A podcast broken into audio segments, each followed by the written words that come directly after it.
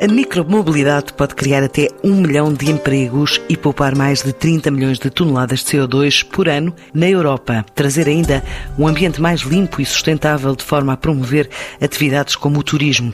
Esta é a principal conclusão de um estudo da EIT, Inno Energy, Considerado o maior motor mundial da área da inovação energética e sustentável, que fez esta investigação a partir da realidade da cidade alemã de Munique e que extrapolou resultados para mais de uma centena de cidades europeias, incluindo Lisboa.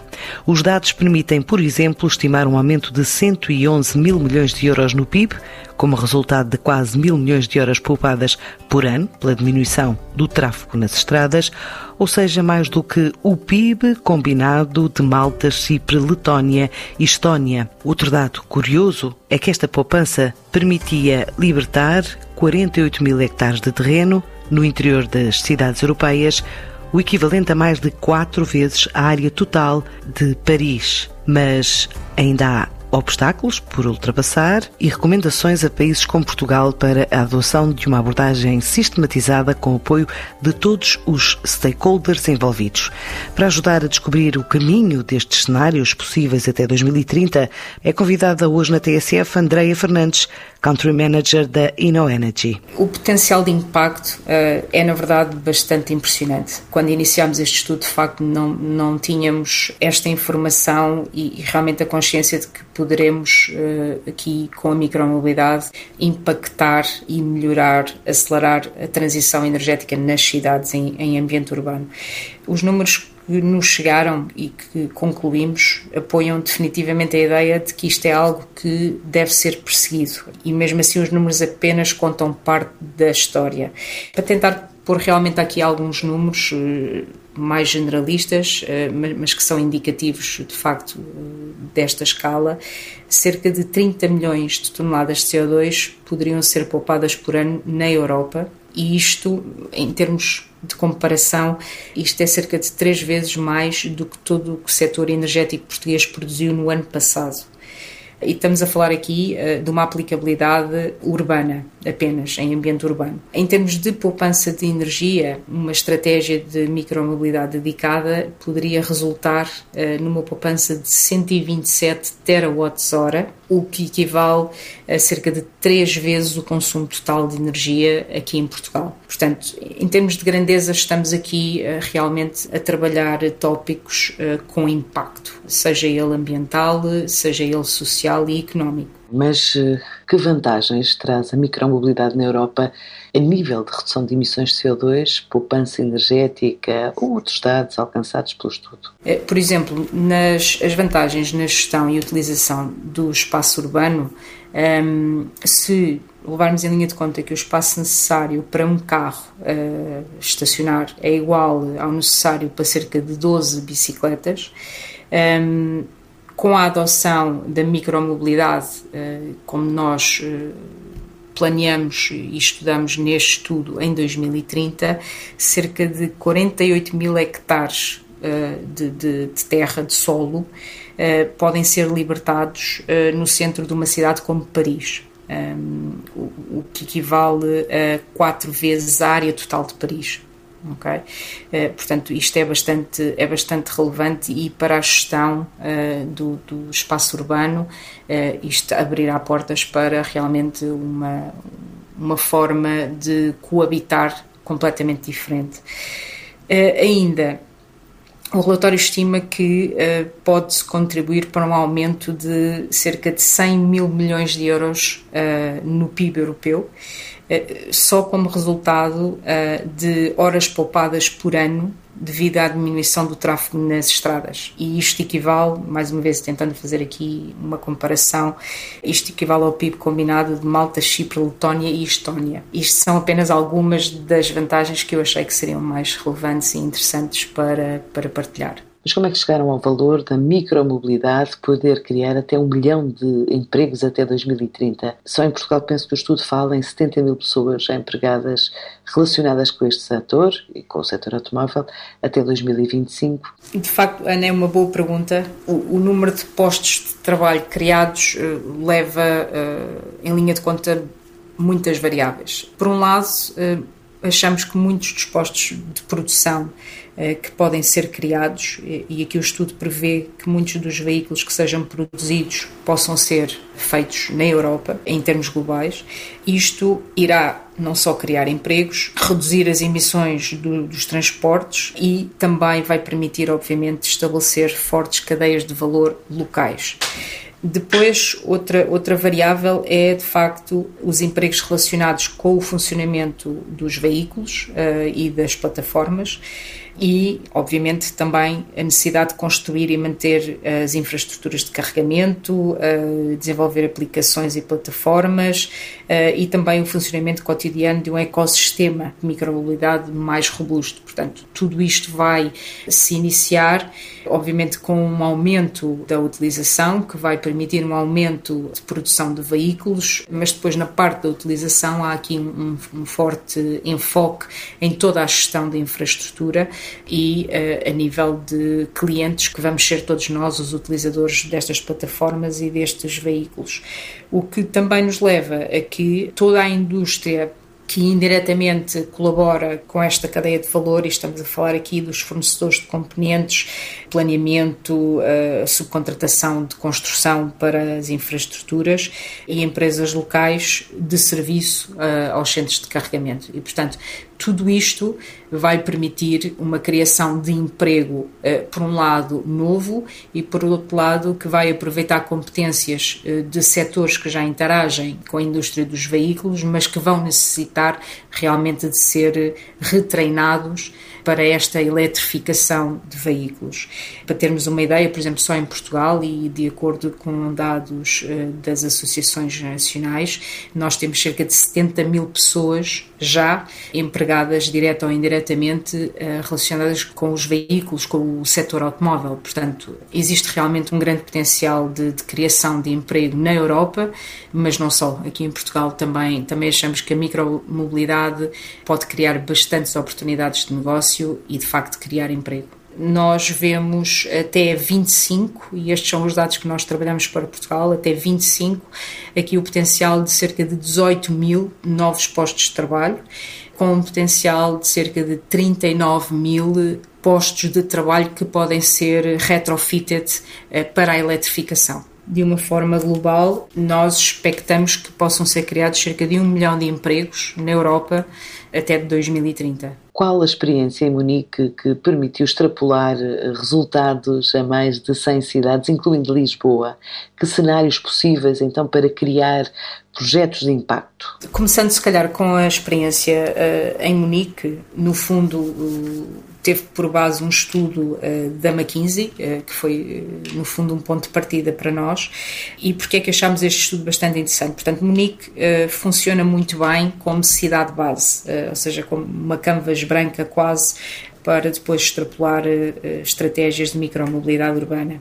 Uh, é um centro urbano relativamente grande, um, onde os automóveis são predominantes, mas tem uma boa divisão intermodal. Uh, portanto, tem uh, transporte público, uh, bicicletas, zonas pedonais, que podem ser de facto combinadas com o, o trânsito normal da cidade.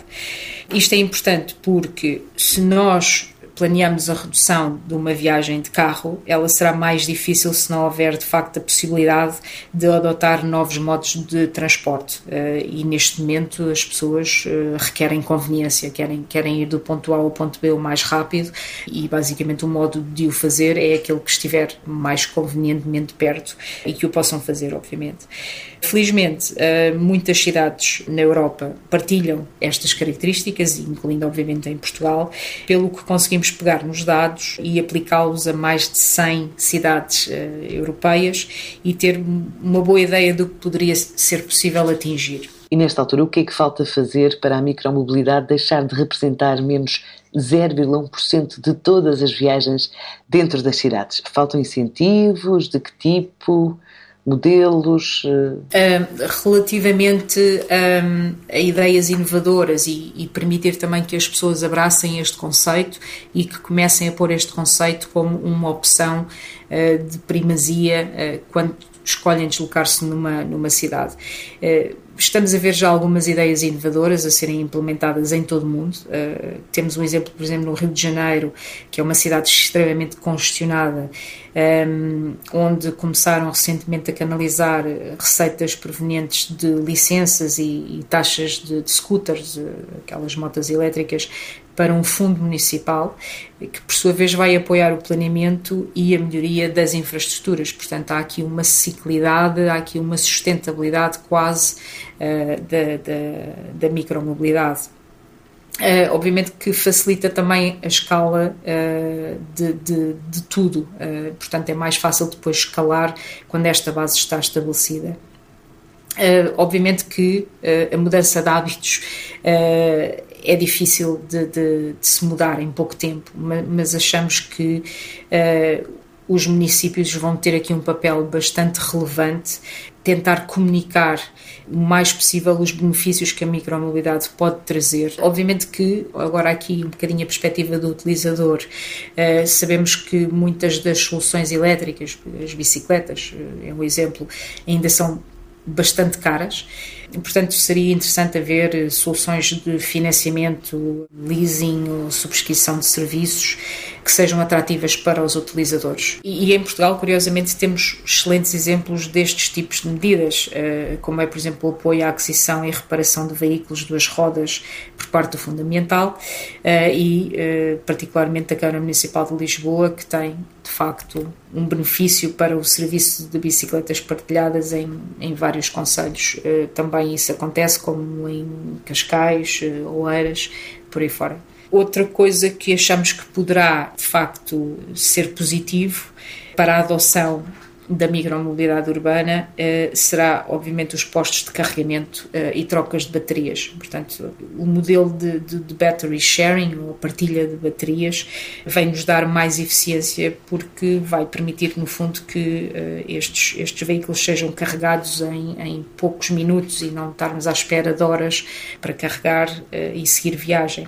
Também é com realmente muito gosto que vemos que no âmbito do transporte público de passageiros começam já a surgir soluções de autocarros elétricos, eh, um pouco por todo o país. Estamos, obviamente, numa fase experimental, mas eh, eu penso que o primeiro passo já foi dado. Existir a capacidade de haver plataformas que agreguem vários tipos de veículos ou vários tipos de modos de transporte. Eh, se for um transporte mais longo, se calhar precisa de, de um veículo de três ou quatro rodas e isso é importante que estas plataformas funcionem bem e que sejam uh, user-friendly e que estejam espalhadas numa área geográfica interessante, que se estude realmente os padrões de mobilidade das pessoas dentro das cidades um estudo feito, por exemplo, por uma operadora de trotinetes elétricas concluiu que mais de metade dos seus utilizadores eh, combinam regularmente este tipo de transporte com o transporte público. Portanto, isto é extremamente importante quando temos uma cidade congestionada como Lisboa ou, ou, Porto, uma combinação rápida e eficiente eh, que pode ser gerida do, do, seu telemóvel com uma plataforma, parece-nos que pode ser aqui também um incentivo grande para que as pessoas comecem a adotar mais este tipo de, de transporte. E que medidas devem as autarquias adotar na área da mobilidade e dos transportes para expandir a oferta e que tipo de oferta? Eh, também eh, apoios para aquisição de veículos ou mudança de, de, equipamentos para fontes renováveis. O que é que é preciso mais em termos de investimento em infraestruturas? Eh? Eu apostaria, e, e, e, obviamente que isto vem decorrente do, do estudo, é tornar a experiência de utilização melhor para o utilizador, sem dúvida. E isto significa, ou seja, necessitamos de um investimento em melhores infraestruturas uh, para, para, para o ciclável, a via ciclável, uh, maior número de opções de veículos, para que as pessoas realmente tenham aqui a possibilidade de adquirir uh, veículos mais topo ou, ou veículos mais utilitários, por assim dizer que haja um investimento numa interface simples entre os diferentes modos de transporte. estamos a falar do metro, da bicicleta, da trotinete, que existe já, mas estão bastante ah, concentrados portanto tem que se alargar isto uh, para a periferia e haver aqui uma interface rápido de estacionamento, passagem para o outro modo de, de transporte. Isto, obviamente, que estamos a falar de custos de infraestrutura bastante elevados, não é?